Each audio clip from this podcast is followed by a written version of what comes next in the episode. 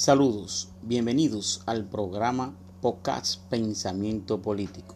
Soy Ángel Quesada. En el día de hoy le estaremos hablando de la biografía de Rufino de la Cruz, tratando el tema sobre las hermanas Mirabal. Programa Pensamiento Político. El tema que tratamos en el podcast anterior es el tema del liberalismo las definiciones del liberalismo y las características del liberalismo. Luego de ese, de, ese podcast, también nosotros tuvimos un breve comentario que le hablamos a ustedes del apreciamiento del líder político de Santiago, Fernando Rosa. Ahora vamos a hablar de que la biografía de Rufino de la Cruz. Nació en el paraje El Corozal, Villatenare, hoy municipio de la provincia Hermanas Mirabal. Asistió a la escuela primaria rural El de Conuco, completando el tercer grado, destacándose en matemáticas, lecturas, gramáticas. Puede notarse su buena ortografía en las fotos que dedicaba a parientes y amigos. Realizado, realizó estudios básicos de trompetas y, clarinetes. En, en, la Escuela Bellas Artes de que operaba en Villa Tenares. Joven trabajador de, de personalidad agradable, simpático, cortés, juguetón y muy expresivo con su extensa familia. Al igual que con sus amigos, voz de locutor llena de, matices, aficionado al buen vestir y a los perfumes. Se, destacaba, se destacó durante el servicio militar obligatorio se le ofertó incorporarlo al ejército nacional, pero él evadió estas ofertas, escudándose en las responsabilidades que tenía con diversas actividades laborales. Según testimonios recogidos por su biógrafo Luis Fausto Disla, Rufino manifestaba fuertes ideas democráticas y tenía de referente en su comportamiento patriótico al, combatiente gavillero Perún de la Cruz Camilo. Distinguidos luchador en contra de la primera intervención militar de los Estados Unidos en República Dominicana. También su biógrafo halló evidencia testimoniales de las relaciones o membresía de Rufino de la Cruz con una célula del movimiento político 14 de junio. Esta célula encargó a Rufino la misión secreta de acompañar a Minerva Mirabal en varios viajes a Puerto Plata, porque Rufino eh, reunían las condiciones eh, para esa eh, encomienda al ser un prototipo de hombre decidido, atrevido y valiente. Tenías dos causas o dos formas para Rufino vivir siempre motivado y apasionado en su labor y en su condición que tenía como protector de las hermanas Mirabal. Una, excelente conductor que servía de compañía a la vez de custodiar y proteger. Por lo tanto, su biógrafo demuestra que Rufino no fue solo simple chofer, sino un hombre de diversas actividades económicas, comprometidos, solidario, valeroso, de excepciones y condiciones morales, capaz de cumplir aquella misión en la cual perder la vida era la más probable. Algunos historiadores han tratado la figura de este hombre como un actor de, de reporte, casi, casi tirando a extras en el drama de las hermanas Mirabal. Pero su biógrafo establece nuevos datos testimoniales que evidencian lo profundo de su compromiso político.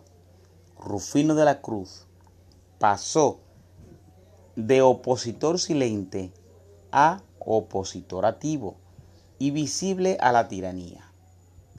Estaba en el 14 de junio su historia, sí, a Minerva, del cual no se apartó a pesar de las presiones de allegados. Acompañó a Minerva y a sus hermanas en varios viajes a Puerto Plata, entre otras acciones y actividades notables. Rufino no fue velado ni sepultado junto a las hermanas Mirabal por el estado, de, eh, por el estado que llegó el cadáver de Rufino a su casa con las manos atadas a la espalda, con los huesos de la cara crujiente al tocarlo como un cascarón de huevos. La segunda, se afirma lo grosero del asesinato y se desprende varias hipótesis de cómo fue la muerte de Rufino y su posible resistencia a luchar antes de que lo mataran el 25 de noviembre del año 1960, junto a Patria Minerva María Teresa Mirabal. Rufino de la Cruz Dislas dejó a la orfandad a su única hija Milady de la Cruz González y viuda a doña Dislas González eh, con quien contrajo matrimonio el 19 de diciembre del año 1948. Les informamos estamos editando esta historia. Solo para que para nosotros poder notar que esta historia es historia dominicana, la cual esta historia casi nadie o nunca se habla de ella. Porque este joven no solo fue un chofer, Rufino de la Cruz, no solo era un chofer de la hermana Mirabal, era un luchador del 14 de junio la cual no era de agrado a la tiranía en ese tiempo, en ese momento. No solo las hermanas Mirabal fueron, eh, eh, no, fue, no solo las hermanas Mirabal fueron maltratadas, sino también Rufino fue maltratado. Rufino debe de notarse, debe de explicarse, debe de darse a conocer la historia de Rufino para que conste en historia dominicana, en una historia que debemos saber, que todos debemos aprender.